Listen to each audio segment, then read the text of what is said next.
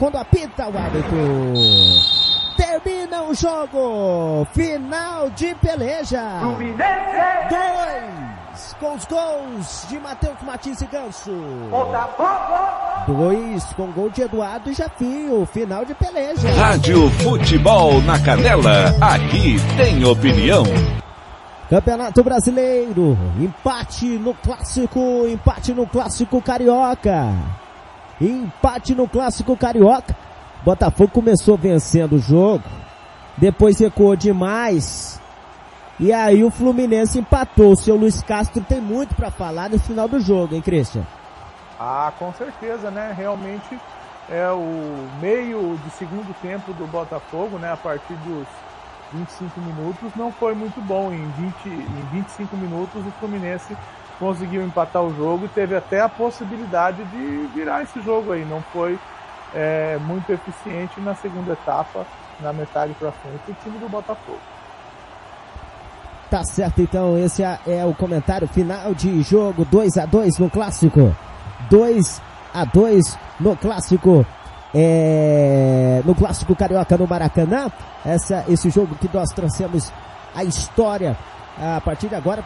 E vamos trazer aí os comentários, porque a gente vai fazer, vai direto para a Argentina para o finalzinho do primeiro tempo. Vamos com Christian Camilo que vai trazer um comentário de Fluminense 2, Botafogo também 2.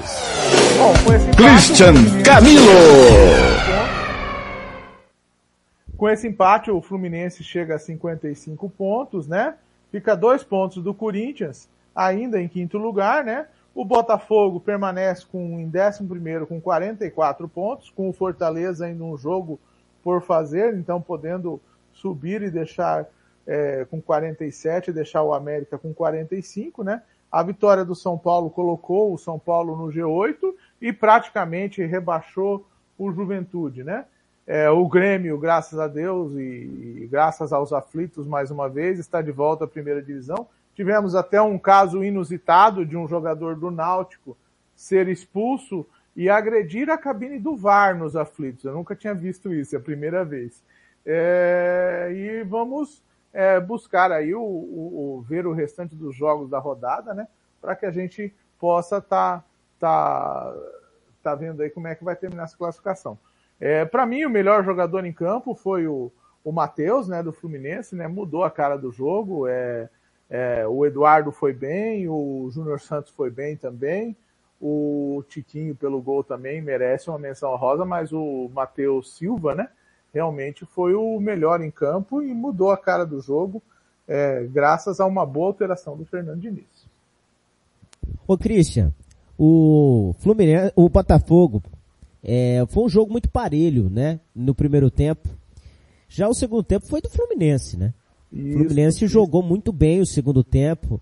É, teve aquele vacilo no comecinho ali onde estava se organizando a defensiva do Fluminense quando saiu o Manuel e aí deixaram o Jefinho na velocidade, o menino tem muita velocidade e fez o gol, o segundo gol. E parecia que o Botafogo estava é, pressionando para fazer o terceiro quando sai o Eduardo, entra o, o, camisa número 23, a mudança do Luiz Castro, o Del Piage entra, colocou um volante, você falou na, naquele momento que o, o Botafogo ele recua e traz o Fluminense por seu campo. E aí foi questão de tempo para o empate, né? Exatamente. O Botafogo buscou com a alteração é, fazer um sistema 4-4-2 e fazer um contra-ataque. Esse contra-ataque até apareceu, só que ele não foi aproveitado pelo Botafogo. E diante do não aproveitamento do Botafogo nos contra-ataques, o Fluminense foi apertando, foi pressionando, foi pressionando, saiu o pênalti, é, é, que foi pênalti, inegável, a, a a falta no, dentro da área, entendeu? E, consequentemente, o, o, a pressão aumentou mais ainda, né? E com isso, o, o empate do Fluminense foi inevitável devido às individualidades do Fluminense, devido ao, ao, ao melhor, ao, à melhor categoria dos jogadores do Fluminense. É, foi um ótimo jogo, um, um, excelente clássico vovô, como é chamado, né, lá no Rio de Janeiro, né? É, foi um bom jogo. E agora vamos, vamos ver como é que vai decorrer no restante do campeonato, né? Para a gente ver se o Fluminense realmente ainda chega nessa vaga da, da, da fase de grupos, né? Que ele já está em quinto, né?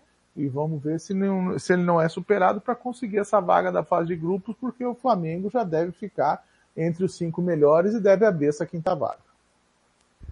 O Matheus Martins que mudou a cara do jogo, o Fernando Diniz, e aquilo que a gente falou também, o meu caro Christian, que o, o Fernando Diniz você pode chamar ele de tudo, menos de covarde, né?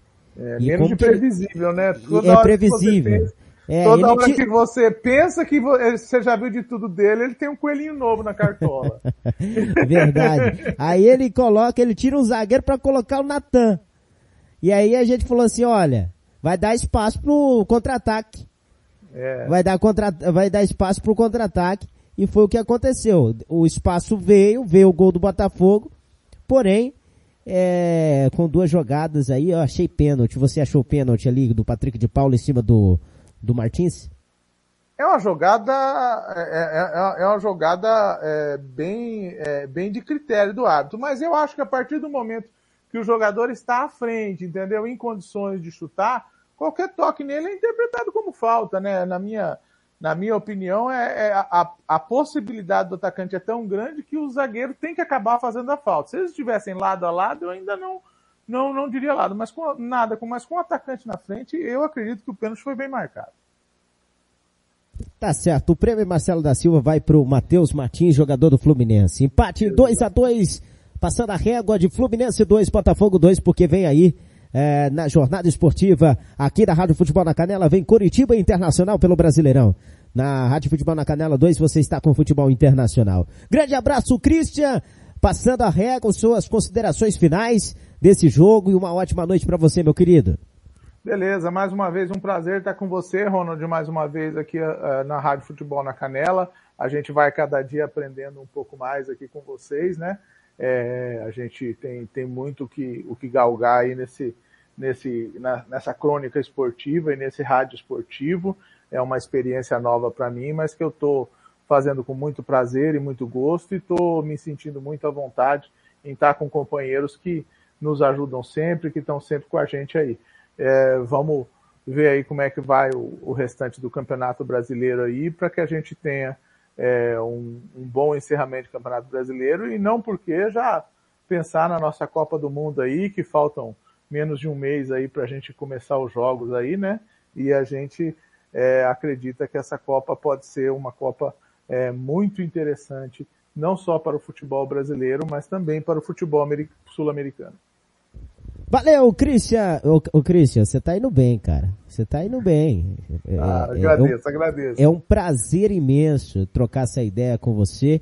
Até quando é, é eu falei assim, esse cara é, comenta há, há muito tempo, que o cara é, tem postura, e isso que é importante.